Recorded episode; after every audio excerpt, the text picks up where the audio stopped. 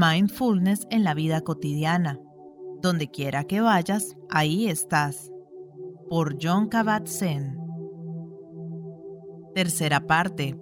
El espíritu de la atención plena. ¿Es espiritual la práctica de la atención plena? Si buscamos la palabra espíritu en el diccionario, veremos que procede de la palabra latina spirare, que significa respirar de aquí proceden todas las asociaciones del espíritu con el aliento vital, la energía vital, la conciencia o el alma, que con frecuencia se presentan como dones divinos que nos han sido otorgados y que constituyen, por consiguiente, un aspecto de lo sagrado, de lo numioso, de lo inefable. En el sentido más profundo, la respiración es en sí misma el don último del espíritu. Pero, como hemos visto, en tanto que la atención esté en otra parte, podemos desconocer su profundidad y sus virtudes. El trabajo de la atención plena consiste en despertar a la vitalidad a cada instante del que disponemos. En el estado despierto, todo inspira. Nada está excluido del ámbito del espíritu. En la medida que puedo, siempre evito utilizar la palabra espiritual no me parece útil, necesaria ni adecuada en mi trabajo en el hospital, donde trabajo para introducir la atención plena en la corriente dominante de la medicina y de la asistencia sanitaria. Tampoco me lo parece en otros lugares en que trabajo, como nuestra clínica de reducción del estrés, escuelas y prisiones que están situadas en zonas urbanas deprimidas y en las que hay gente de diferentes etnias. Y tampoco cuando trabajo con organizaciones profesionales y con deportistas. La palabra espiritual tampoco me parece muy apropiada en la manera que tengo que profundizar en mi propia práctica meditativa. Con esto no pretendo decir que la meditación no pueda concebirse como una práctica espiritual. Lo único que ocurre es que las connotaciones imprecisas, incompletas y con frecuencia erróneas de la palabra me parecen un problema. La meditación puede ser un camino muy profundo para desarrollarse, para afinar las propias percepciones, las propias perspectivas y la propia conciencia. Pero soy de la opinión de que el vocabulario de la espiritualidad genera más problemas prácticos de los que resuelve. Algunas personas se refieren a la meditación como disciplina de la conciencia. Prefiero esta denominación al término práctica espiritual, porque la palabra espiritual evoca connotaciones muy diferentes en las distintas personas. Todas estas connotaciones están inevitablemente relacionadas con los sistemas de creencias y las expectativas inconscientes que la mayoría de nosotros nos resistimos a explorar y, con demasiada facilidad, esto puede impedirnos desarrollarnos o escuchar siquiera que crecer de verdad es posible. De vez en cuando, Vienen a verme personas al hospital y me dicen que el tiempo que han pasado en la clínica de reducción del estrés ha sido la experiencia más espiritual que han tenido jamás. Me hace muy feliz que se sientan de ese modo, porque ese sentir procede directamente de su experiencia con la práctica de la meditación, no de la teoría, la ideología o el sistema de creencias de alguna otra persona. En general, creo que sé a qué se refieren, pero también sé que están intentando expresar con palabras una experiencia interna, que, en última instancia, está más allá de toda etiqueta. Sin embargo, mi deseo más profundo es que esa experiencia o comprensión profunda que han tenido, sea cual sea, permanezca con ellos, arraigue en ellos, siga viva y crezca. Espero que hayan escuchado que la práctica no consiste en llegar a ningún lugar en absoluto, ni siquiera experiencias espirituales agradables o profundas. Espero que lleguen a comprender que la atención plena está más allá de todo pensamiento, que el aquí y el ahora es donde tiene lugar el trabajo continuamente. El concepto de espiritualidad puede limitar nuestra perspectiva en lugar de ampliarla. Con demasiada frecuencia, se piensa que algunas cosas son espirituales y se excluyen otras ¿Es espiritual la ciencia? ¿Es espiritual el hecho de ser padre o madre? ¿Son espirituales los perros? ¿Es espiritual el cuerpo? ¿Es espiritual la mente? ¿Lo es el nacimiento de un niño? ¿Lo es comer? ¿Y qué hay de pintar, tocar el piano o escalar una montaña? Obviamente, todo depende de cómo uno se relacione con todo esto y de cómo lo sostenga en la conciencia. La atención plena permite que todo resplandezca con la luminosidad que la palabra espiritual pretende connotar. Einstein habló de ese sentimiento religioso cósmico que experimentaba al contemplar el orden subyacente del universo físico. La gran genetista Barbara McClintock, cuya investigación fue tanto ignorada como desdeñada por sus colegas varones durante muchos años hasta que fue reconocida finalmente a la edad de 80 años con el premio Nobel, dijo que, en sus esfuerzos por comprender las complejidades de las características genéticas del maíz, experimentaba un sentimiento especial hacia lo vivo.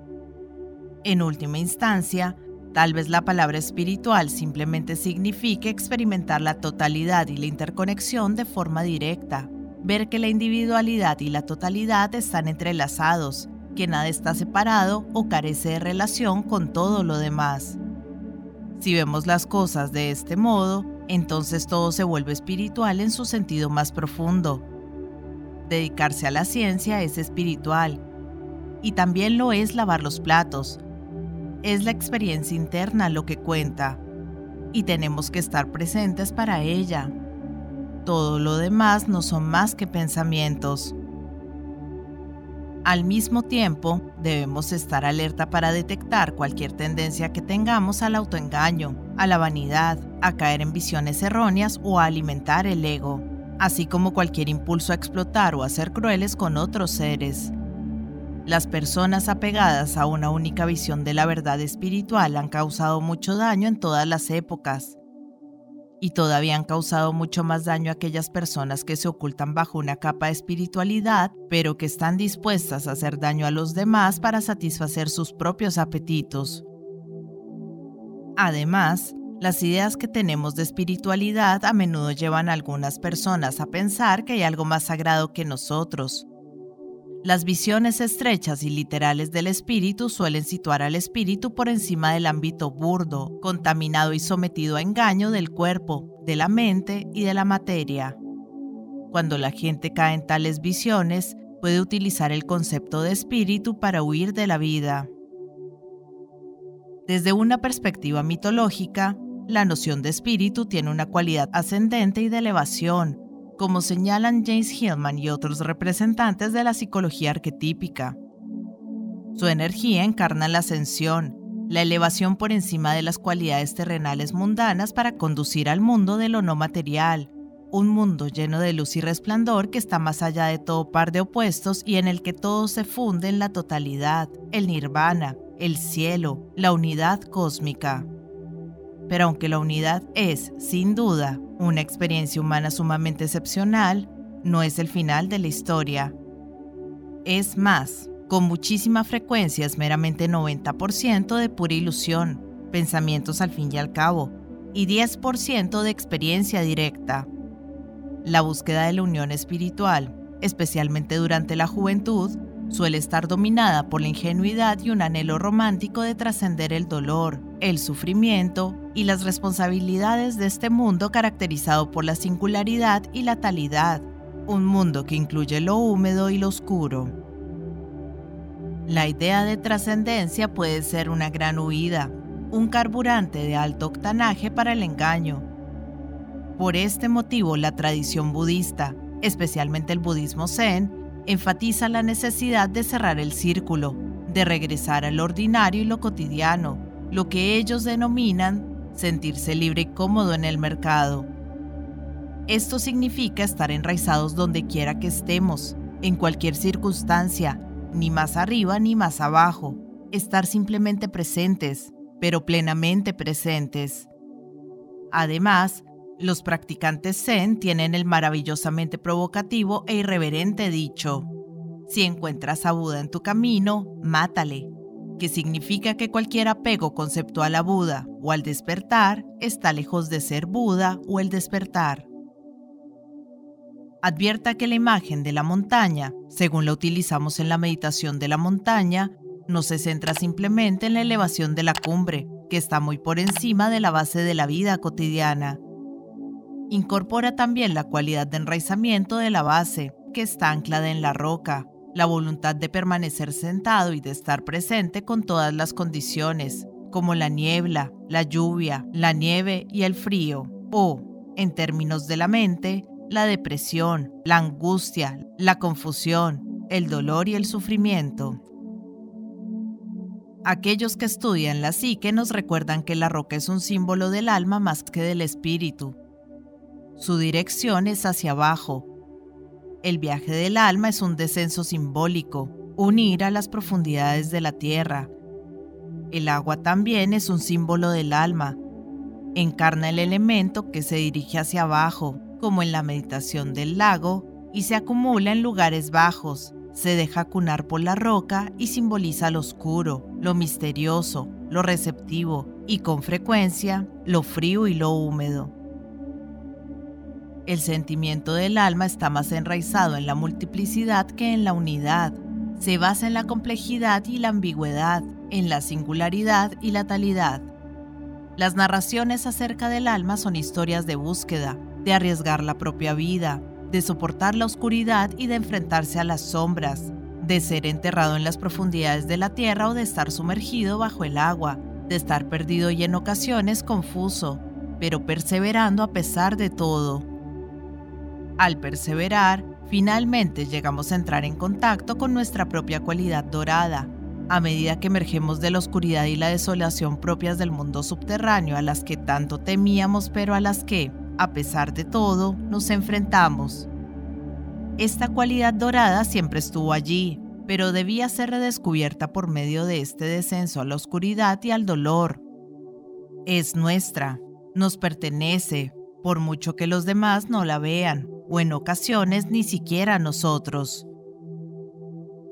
Los cuentos de hadas de todas las culturas son, en su mayoría, narraciones del alma más que del espíritu. El enano es una figura del alma como vimos en el cuento El agua de la vida. La Cenicienta es también un cuento del alma. El arquetipo, en este caso, son las cenizas, como señaló Robert Bly en Iron John. Uno mismo, porque estas historias tratan todas acerca de uno mismo, permanece abajo, en las cenizas, cerca de la tierra, enraizando pero también afligido, pues uno no percibe ni aprovecha su propia belleza interior. Durante este tiempo, interiormente, está teniendo lugar un nuevo desarrollo, una maduración, una metamorfosis, un proceso de temple que culmina en la emergencia de un ser humano plenamente desarrollado, resplandeciente y dorado, pero dotado también de la sabiduría acerca de cómo funciona el mundo. Ya no se trata de un personaje pasivo e ingenuo, este ser humano plenamente desarrollado encarna la unidad de alma y espíritu, de arriba y abajo, de lo material y lo no material. La práctica meditativa es en sí misma un espejo de este viaje de crecimiento y desarrollo. Nos lleva tanto abajo como arriba, nos exige que nos enfrentemos al dolor y a la oscuridad, que los abracemos incluso así como a la dicha y a la luz, nos recuerda que utilicemos cualquier cosa que emerja y cualquier lugar donde nos encontremos como oportunidades para investigar, abrirnos, crecer y adquirir fuerzas y sabiduría, y para recorrer nuestro propio camino. En mi opinión, las palabras como alma y espíritu son intentos de describir la experiencia interna que tenemos los seres humanos en la búsqueda que emprendemos para conocernos a nosotros mismos y encontrar nuestro lugar en este extraño mundo. Ningún trabajo auténticamente espiritual puede carecer de alma, y ningún trabajo que realmente sea del alma puede carecer de espíritu. Nuestros demonios, nuestros dragones y enanos, nuestros ogros y brujas, nuestros príncipes y princesas, nuestros reyes y reinas, nuestros abismos y santos griales, nuestros remos y mazmorras están aquí ahora, dispuestos a enseñarnos pero debemos escucharlos, asumirlos y enfrentarnos a ellos con el espíritu de la interminable búsqueda heroica, que cada uno de nosotros encarnamos, lo sepamos o no en esta vida, de lo que significa ser plenamente humano. Quizá lo más espiritual que la mayoría de nosotros podemos hacer es simplemente mirar a través de nuestros propios ojos, con los ojos de la totalidad, y actuar con integridad y bondad. Sus ojos, sus antiguos ojos brillantes, son alegres. W. B. Yeats Lápiz lazuli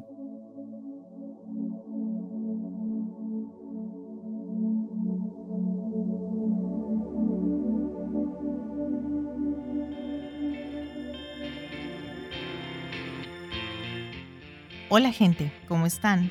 Mi nombre es Carolina, yo soy la voz de audiolibros Leyendo Juntos. Este es un hermoso proyecto que pretende poner un poco de buena vibra y felicidad allá afuera, acompañando a las personas en su cotidiano con diferentes tipos de lectura, desde aventura, suspenso, terror, cuentos para niños, autoayuda, meditaciones, en fin, lo que se les ocurra.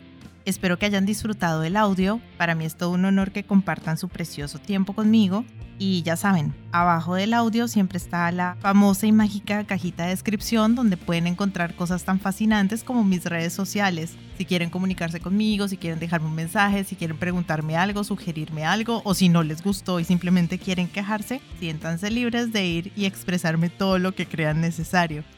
Pero si realmente les gustó el audio y me quieren apoyar, pueden pasarse por YouTube y seguirme y darle un me gusta a todo lo que disfruten. Ya si les caí súper bien, pueden dar una vueltica por Patreon, donde me pueden ayudar como las personas de apoyo y las personas incondicionales que por el valor de uno o dos cafecitos al mes me están apoyando un montón y me ayudan a seguir adelante. Y si vives en Argentina, te dejo los vínculos de Mercado Pago y de Cafecito. Por ahí también me puedes ayudar, si quieres. Quiero agradecerles el haber llegado hasta este momento del audio y espero que nos veamos pronto para pasar el rato leyendo juntos. Muchas gracias. Chao.